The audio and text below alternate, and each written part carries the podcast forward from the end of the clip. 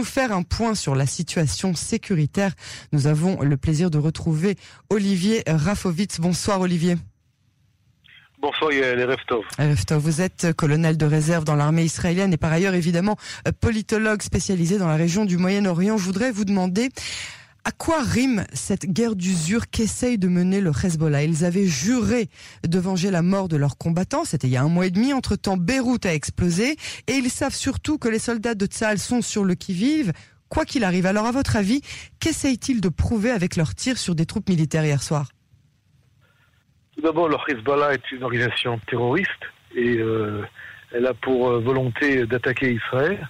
Euh, tout prétexte est bon. Euh, actuellement, effectivement, comme vous le savez, ils ont promis de venger euh, la mort d'un de leurs terroristes qui était abattu en Syrie lors d'un raid.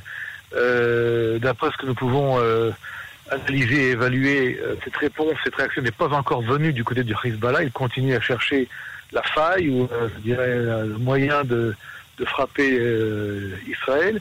Hier, les tirs euh, provenant d'une position du Hezbollah entre deux positions de l'ONU très proche de la ligne bleue, donc de la frontière israélienne, euh, contre une position militaire, a été une tentative ratée euh, de toucher et de blesser, voire de tuer donc des, soldats israéliens. L'action israélienne a été forte, très forte, mais de toute manière, elle a quand même été, je dirais, limitée, puisque les actions ont été contre des positions du Hezbollah le long de la frontière et non pas euh, loin profondément euh, en territoire libanais ou dans les quartiers généraux du Hezbollah dans le sud de Beyrouth. Donc du côté des Hezbollah, une volonté euh, de réagir. Du côté israélien, malgré les réactions du Premier ministre israélien Netanyahu et du ministre de la Défense Gantz, une, je dirais, une politique de retenue pour ne pas arriver dans une escalade. Mais la question qui se pose, si vous me permettez, Yael, est-ce que cela est bon pour Israël de, de, de, de, je dirais, de, de danser selon euh, la musique que nous euh, fait entendre et écouter le Hezbollah, euh, si c'est des, des discours enflammés de Nasrallah, ou si c'est des, des, des, des réseaux sociaux de Hezbollah ou d'autres.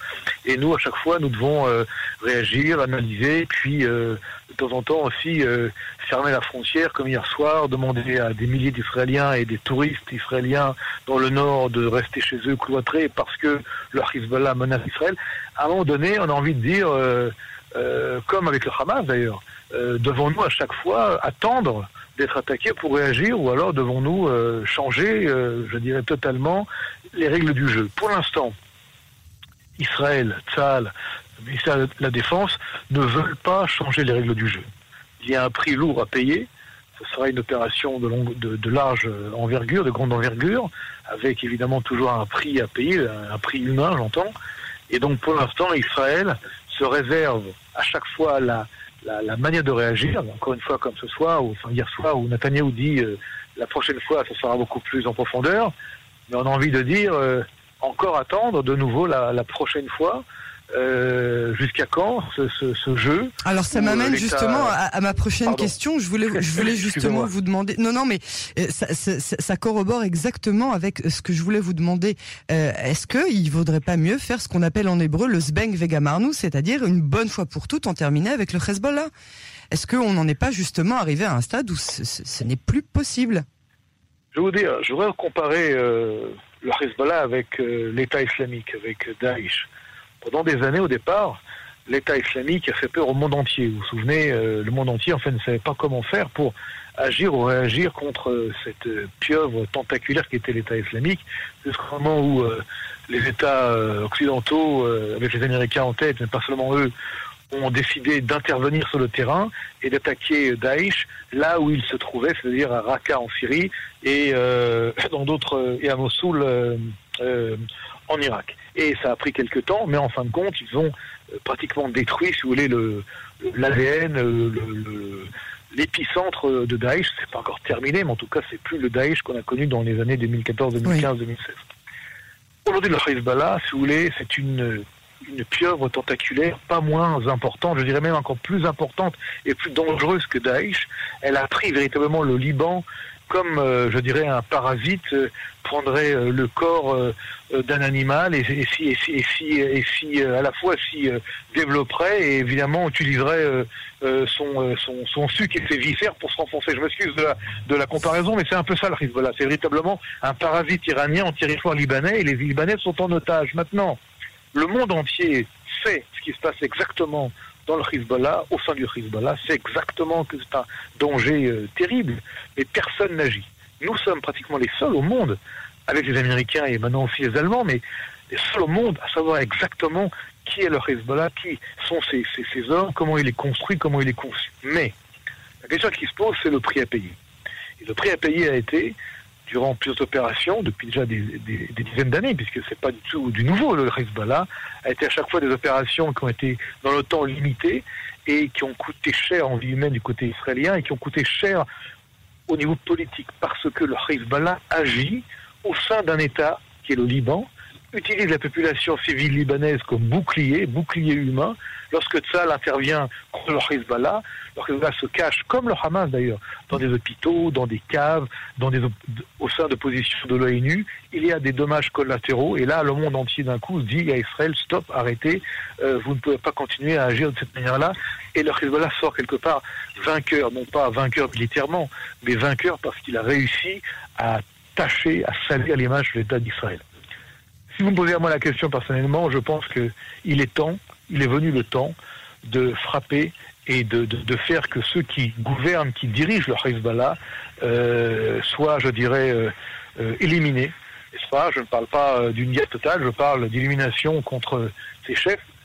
Mais là aussi, on a eu déjà dans le passé une opération, nous avons éliminé le chef du Hezbollah avant Nasrallah, s'appelait Abbas Moussaoui, et en échange, nous avons reçu des attaques du Hezbollah et du, renseignement euh, iranien extérieur contre les intérêts juifs, non pas seulement israéliens, à, l'époque, dans le monde et surtout en Argentine, avec euh, la destruction à la bombe du centre communautaire juif de Buenos Aires.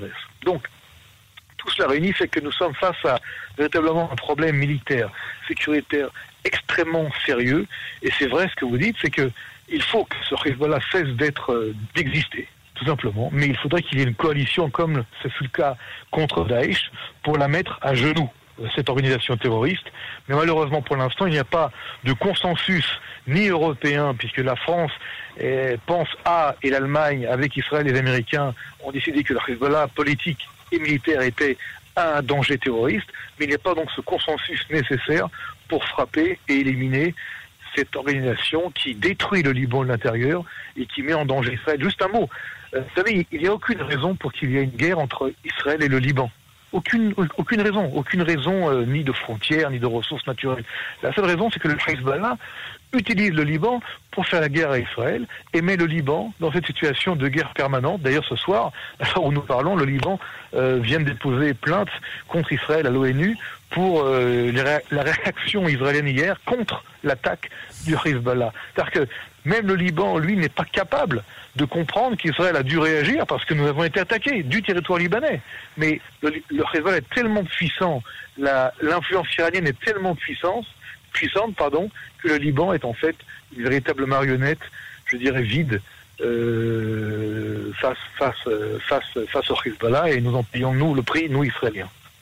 Alors avant de nous quitter Olivier, je voudrais vous faire aussi réagir sur la situation dans le sud euh, du pays, les nouvelles tensions avec le Hamas qui sont accentuées par le prochain accord de normalisation euh, avec les Émiratis. Là aussi, on sent que le gouvernement israélien se retient pas mal. Hein. Est-ce que ce n'est tout simplement pas le bon moment euh, pour cette coalition de mener une politique plus agressive?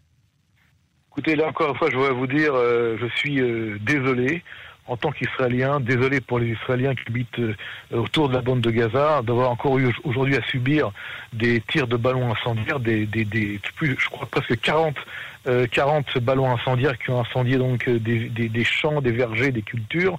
Et en plus, on permet au, à l'émissaire qatari de rentrer dans la bande de Gaza pour aller déverser 25 ou 30 millions de dollars comme, comme, comme je dirais comme prix, prix au fait qu'il brûle nos terres. la situation face au Hamas, la situation face au Hezbollah est insupportable. Et je ne parle pas ici d'éléments euh, de la politique intérieure israélienne, peut-être de droite, de gauche, du centre. C'est insupportable de continuer à avoir une politique face à des organisations terroristes qui sont véritablement des, des organisations gangsters qui utilisent l'argent la communauté internationale, qui, qui appauvrissent leur population, qui prennent en otage leur population et qui se battent contre Israël parce que c'est leur raison d'être pour toucher des millions et des millions de dollars comme c'est le cas encore une fois au Hamas, avec le Hamas. Je crois qu'il faut aussi la mettre un, terme à tout cela. Le terme va venir. Vous savez, euh, je suis euh, très confiant, comme la majorité des Israéliens, et très optimiste aussi. Je pense qu'à un moment donné, les méchants perdent et les, bons gagnent. Ça prend du temps, et j'espère aussi que nous ne serons pas les seuls à être, euh, entre guillemets, euh, les bons qui voient euh, la, la réalité en face. Le Hamas, comme le Hezbollah, doit cesser d'exister en tant qu'organisation terroriste pour être remplacé par des gens qui veulent le bien de leur population, que, que ce soit dans la bande de Gaza ou que ce soit dans, l'État libanais. Mais actuellement, nous sommes face à un axe où l'Iran et Téhéran euh, dominent ces deux régions, euh, la bande de Gaza avec le Hamas, le djihad islamique et le Liban. Et pour l'instant, tant que l'Iran sera puissante, riche et surtout avec ses vérités d'hégémonie euh, militaire dans toute la région, il n'y aura aucune possibilité de changement. Olivier Rafovitch, merci infiniment pour cette analyse. Je retiens absolument euh, l'image de la pieuvre, c'est euh, euh, terriblement ça. Merci infiniment pour euh, ce décryptage et à très très bientôt sur les ondes de Cannes. Merci beaucoup Yael, bonsoir. À vous aussi, au revoir.